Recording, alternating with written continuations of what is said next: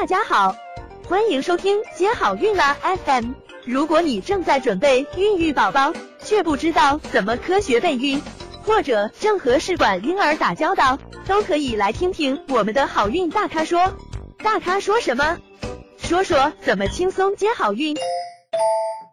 那如果是呃经过三次左右的人工受精，还是没有怀上宝宝的呢？可能有些人就要求助于更好一点的助孕手段，也就是试管婴儿。那试管婴儿呢，它适用于哪些人呢？比如说女方，嗯，就是各种原因导致的这个输卵管的问题，也就是说呢，精子和卵子或者受精卵的输送呢，嗯，是难以达到正常水平的。比如说，呃，做过双侧输卵管切除的人，嗯，或者是做呃造影或者是腹腔镜提示双侧输卵管都是不通畅的，那这样的女生。还有的呢，就是有一侧切除了，但是另外一侧呢提示不是很通畅，或者是另外一侧是通而不畅，同时呢有一些盆腔的粘连。那也有一些女生一侧切除了，或者是嗯腹腔镜和造影提示一侧的双管不通的，另外一侧通畅，但是大于三次的人工受精还是没有怀孕的。那如果是双侧输卵管通而不畅，合并盆腔粘连的，或者是盆腔粘连，经过腹腔镜治疗后六个月以上没怀孕，或者术后大于三次的人工受精都没有怀孕的，或者是严重的输卵管积水，嗯，在积水处理后这种做试管，或者是积输卵管造口术后适孕一年仍然没有怀孕的。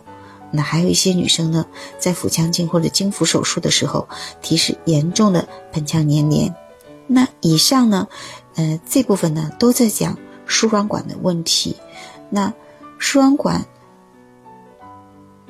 如果说是她的状况经过医生的评估，很难有呃自然受孕的机会，或者是经过了人工受精仍然没有怀上的，那这部分女生呢，就需要借助于试管婴儿呢。来生宝宝。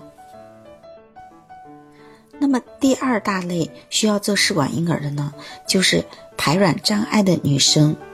那排卵障碍的女生呢，其实很多是属于多囊卵巢综合症的女生。那她们如果说经过反复，比如说大于六个周期的促排卵治疗，仍然没有怀孕的，嗯，这六个周期的促排卵包括，比如说吃克罗米芬。或者是吃来去做，或者是打促排的针，或者是一些中药的促排卵，那 B 超监测都有排卵，然后也有指导同房，但是仍然没有怀孕的。那经过二线的治疗方案呢？二线的就是给他们吃二甲双胍，或者有一些以前有一些腹腔镜下的一些多囊卵巢打孔，那目前呢比较少开展这些技术。那经过这些技术的辅助还是没有怀孕的，那可以考虑做试管婴儿。那还有一种呢，就是卵巢功能明显减退的女生，那她第三天的 FS 值升高大于十二，或者是双侧卵巢的窦卵泡的计数小于等于六枚，或者是 AMH 值小于一点二，或者是年龄大于等于四十岁，那这部分女生都提示她有卵巢功能明显减退的证据，那她们呢也可以考虑做试管婴儿。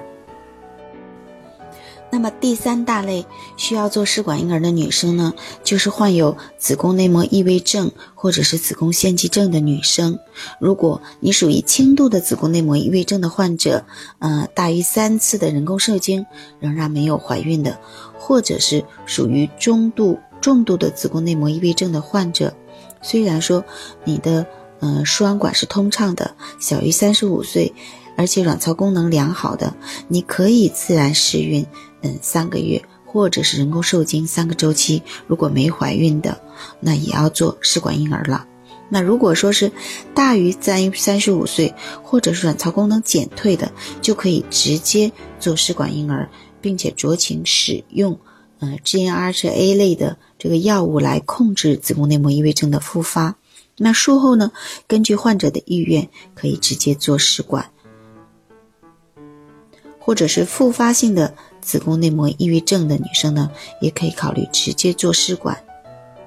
那如果说是中重度的子宫内膜异位症，同时伴有输卵管不通畅的呢，也可以在术后呢直接选择做试管婴儿来帮助怀孕。那还有一些状况呢，也需要做试管婴儿，就是男方的少弱精子症，呃，经过人工受精治疗三个周期没怀孕的，嗯。这个呢是属于轻中度的少弱精子症。那如果说男方是属于一个中度或者重度的弱精子症呢，或者少精子症，或者畸形精子症的呢，也可以直接选择做试管婴儿。那还有呢，就是不明原因不育，经过人工受精治疗三个周期没怀孕的呢，也可以做试管婴儿。还有免疫性不育，嗯，做了三次人受没有怀孕的呢，也可以直接做试管婴儿。想了解更多备孕和试管的内容，可以在微信公众号搜索“接好运”，关注我们，接好运，让怀孕更容易。